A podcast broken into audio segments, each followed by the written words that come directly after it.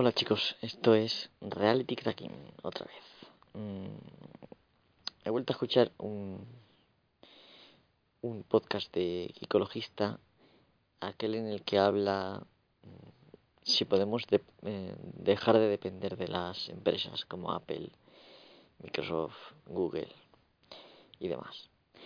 Y él, desde un punto de vista, digamos, de usuario normal, pues habla de una respuesta concluyente de que no. Pero mm, yo creo y quiero pensar que sí que podemos prescindir. Obviamente quizá el horizonte que voy a mostrar no es tan cómodo como seguir tirando de las absurdas redes sociales en las cuales por una absurda comodidad de poder comunicarnos de una manera de las cuales existen otras miles. Eh, estamos dando nuestra privacidad y, estamos haciendo que las empresas tengan eh, prácticamente un montón de información de lo que hacemos todos los días. Eh, yo creo que esto no puede seguir así. Yo desde luego no puedo permitir que esto siga y yo creo que deberíamos de hacer algo.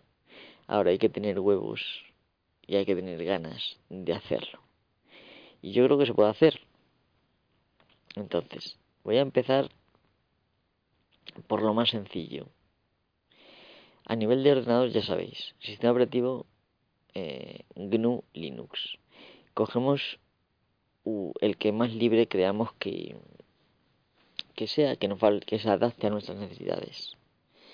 Linux Mint, Debian, Fedora, el que queramos. Eh, no he mencionado Ubuntu a propósito porque Ubuntu parece ser que tiene ya un spyware que no han corregido, aunque bueno, se puede desactivar, pero bueno, como castigo a Canonical por fomentar, digamos, en un sistema supuestamente libre. No solamente que meten partes privativas, sino que además está metiendo ya cosas que tienen otros sistemas como Windows, lo cual no me gusta y creo que debemos castigarlo de esta manera, no recomendando Ubuntu a nadie más. Linux Mint, eh, usando el mismo, la misma plataforma Ubuntu, eh, permite evitar ese tipo de spyware. Eh, y si no, pues podemos tener Debian, ¿vale? Por ejemplo. Eh, sé que aprender un sistema nuevo al principio es incómodo. Hay que echarle, lo que digo, huevos. Mm, realmente darse cuenta de, de la situación. Por ejemplo, que tú tengas fotos en Facebook o en Google Plus con tus amigos de, de juerga y tengas una cara no especialmente, eh, digamos, espabilada, de que hayas bebido y tal, y que no te contraten en una empresa por eso, eso es un marco muy común. Y también, por ejemplo, posiblemente que por el hecho de que compres mucho alcohol, cosa que controlan, pues que no te, pues que a la hora de contratar un seguro te consideren de riesgo y tengas que pagar un bastón. Ese tipo de cosas eh, van a pasar, van a pasar eh, y de hecho, bueno, pues están pasando. O por ejemplo, pues que como ha pasado en algún caso en Estados Unidos, que por decir una chorrada en Twitter se ha presentado la policía en tu casa, o incluso los SWAT. Esto lo he visto en un programa de hoy. Eh, de esta noche, bueno, del día 26, sábado de octubre, un documental de la 2 en la noche temática que se llamaba, bueno, de control tecnológico, creo que era, se llamaba el, el, programa de noche temática se llamaba control tecnológico, eran dos documentales. Bueno, voy a continuar. Esto es para poner un poco en vigor mmm, que el tema de la privacidad es un tema muy serio no es un juego. Vale, y ya es que tenemos en el PC un software, digamos, libre, con el cual eh, nos aseguramos de que no haya injerencias de estas compañías. Obviamente tenemos el navegador Mozilla, eh, que yo voy a recomendar a partir de ahora porque no podemos seguir confiando en, en Google Chrome, pues entiéndelo mucho.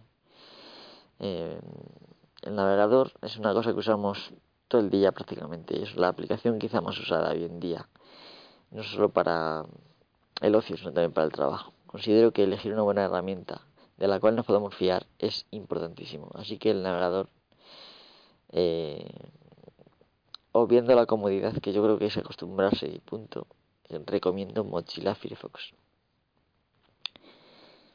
Eh, no me voy a meter mucho más en software del, dispositivo, vamos, de lo que es el ordenador de sobremesa. Y si me voy a ir, por ejemplo, al móvil. Tú te puedes comprar cualquier Android. No hay ningún problema. Lo único que tienes que hacer es liberarlo una vez comprado, instalando el sistema operativo Replicant o bien Cyanogen. Cualquiera de los dos te vale. Replicant y Cyanogen son software libre. Y instalándote el, el market llamado F-Droid, puedes mm, tener un surtido de aplicaciones libres, las cuales mm, te van a valer para lo mismo y sin tener que pagar ni un duro. Eh, o bueno, en el futuro puede que haya que pagar en algunos casos, lo cual no hace que sea menos libre, porque os recuerdo que software libre es libre de libertad, no de precio. Así que eh, se puede perfectamente pasar de, de, Google. Hay una beta de Firefox, en, de Mozilla Firefox en, en, en Android eh, que con Cyanogen o con Replicant podéis usar.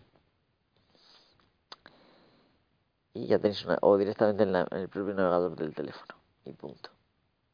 E intentar no usar aplicaciones en la nube yo sé que pido mucho pero frente a lo que está pasando yo creo que es que no tenemos otra opción tenemos que ser guerrilleros eh, de la red para poder sobrevivir eh, si no hacemos algo ya, la situación no hará más que empeorar. Lo que ahora mismo puede ser que os riáis y todo de lo que estoy diciendo, de aquí a unos pocos años, igual que yo lo he visto aparecer de la nada, eh, desde los años 90 hasta ahora, en los años 90 donde todo el mundo era anónimo en Internet, hasta ahora que todo el mundo no es anónimo, eh, y que ponemos el nombre, cosa que antes no se hacía por, vamos, por sentido común y yo creo que hemos perdido la cabeza sinceramente. Nos han ido convenciendo poco a poco de que poner datos en internet no pasa nada. Poner nuestra foto en internet no pasa nada. Y lo vamos haciendo. Y con el tiempo nos hemos acostumbrado a eso. Lo estamos viendo, los niños se crían con esa con esa ideología y no pasa nada y se sube. Pero sí pasa hay que tener una responsabilidad. Hay que pensar en términos de que cualquiera lo puede ver. Y quizá no quien quieras que, no quieras que lo vea. Así que em, no solamente fotos, sino cualquier tontería que digas en Twitter. Es posible que no te apetezca que lo, lean tus amigos, o un amigo en particular, o un familiar. Así que em, yo he dado dos, eh, bueno, varios consejos de cómo plantar cara y no depender. Por supuesto, no comprar ningún eh, dispositivo de Apple, a no ser que podáis eh, liberarlo, también instalándoles un software libre. Cosa que sorprendentemente creo que se puede hacer. Probablemente habrá que abrir el, el aparato, eh, porque la interfaz la interfaz habitual no creo que lo permita, pero dentro tiene que haber mm, sistemas que lo permitan, donde enchufar tu, tu apaño y poder acceder a más. Eh, si yo os digo que, por ejemplo, he visto hoy que en un Kindle se puede instalar Debian con arranque dual, bueno, está claro que el Kindle está basado en Linux, vale pero es que el, el iPad, por ejemplo, está basado en un sistema operativo Unix también, como es mm, FreeBSD, ¿no? Darwin. eh, que no deja de ser una modificación. O sea, iOS es un nombre, es un marketing. Al final es un FreeBSD modificado, conocido como Darwin. Lo he dicho 40 veces y no quiero decirlo más. Entonces, mm, eventualmente, un motivo de, por, uno de los motivos por los que Apple no deja de sacar dispositivos cada seis meses es para que los hackers eh, estén confundidos, puesto que cuando tengan una solución para uno, pues a lo poco sale el otro, otra versión del sistema operativo diferente, y les fastidia, lo cual hace que se desalienten. Eh, pero si dejáramos de comprar Apple durante un tiempo, no podrían resistir mucho. De hecho, todas las compañías son vulnerables, necesitan nuestro dinero. Así que yo creo que nosotros tenemos más control del, que estamos dispuestos a admitir. Lo que pasa es que no queremos hacer uso de nuestra responsabilidad. Un boicot dirigido, por ejemplo, de una semana, de todas las personas del mundo o de un solo país, a Google haría que se replantearan el tema. Incluso de un solo día. Eh, en fin. Eh, creo que se puede sobrevivir. Las aplicaciones en la nube son muy cómodas. Cierto. Pero nadie te impide escribir tú un software y ponerlo en un servidor y ponerlo a disposición de tus amigos. Nadie te impide. No es tan difícil como quieren que pienses. Y es más, es posible que ya exista. El tema de la sincronización de contactos es una gilipollez de programa. Una absoluta gilipollez. Una sencilla aplicación de Android con una base de datos en un servidor mm, que tengáis alojado a vuestra página web.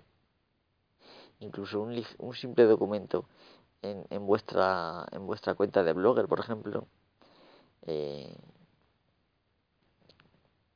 un archivo que subáis de texto con eso y una aplicación en Android se podrían actualizar los contactos y mantenerlos sincronizados con todos los dispositivos que tengáis. Eh, es estúpido, la aplicación es estúpida. Lo que pasa es que, claro, hay que buscarse un poco las habichuelas.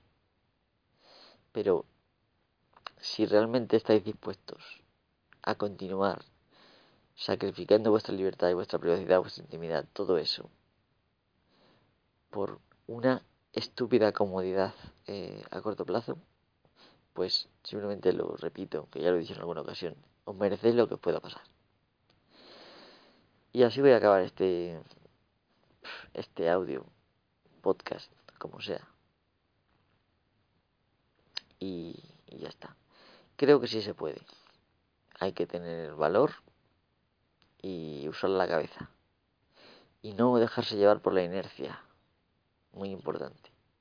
Y si hay que hacer un formateo de la cabeza, pues se hace, punto. Pero no tenemos que verlo todo difícil, sino que tenemos que hacer como Stallman, que se enfrentó a, a, que no había ningún sistema operativo libre y dijo yo soy programador de sistemas. Pues está claro que si no lo hago yo nadie lo va a hacer. Y él no lo hizo solo, simplemente dio el primer paso. Luego muchos otros se le unieron y afortunadamente pudo aprovechar el trabajo de otros con unas pocas modificaciones, adaptarlo al suyo. Y simplemente es usar esa inteligencia que todos tenemos y dejar de hacer cosas como ver la tele. Hoy en día ver la tele es una estupidez. Perdona es que lo diga tan duro, pero es que es así. Es una estupidez. Eh, ahora mismo los programas interesantes los ponen a partir de las 11. Eh, si les ponen. Porque una cosa de, de verdad que, de la que podemos aprender, mm, cosas de las que verdaderamente están pasando, no la van a poner en un horario de máxima audiencia. ¿Por qué? Pues porque no quieren que lo sepamos. Si lo ponen es porque a lo mejor dicen, va, pues lo ponemos y así no, nadie va a decir que no lo ponemos. Lo ponemos a las 11 o por ejemplo a las 12 y listo. Como está pasando, por ejemplo, con el informe semanal. Que ha pasado de, del horario de las 10 al horario de, la medianoche. ¿Cómo se come eso? Un programa que tiene tantos años de, historia. En resumen, perdonar por el coñazo, pero insisto, sí que se puede mm, pasar de todas esas compañías, simplemente negándose a, a aceptar los términos. Es el, el típico tema de la píldora roja o la píldora azul. Te tomas la píldora azul y te despiertas en tu cama y todo ha sido un sueño. Te tomas la píldora roja y te despiertas a la realidad, que es peor de lo que tú habías pensado probablemente, pero serás libre. Esto es así, decidís cada uno lo que queráis y sobre todo intentar ser felices. Hasta pronto.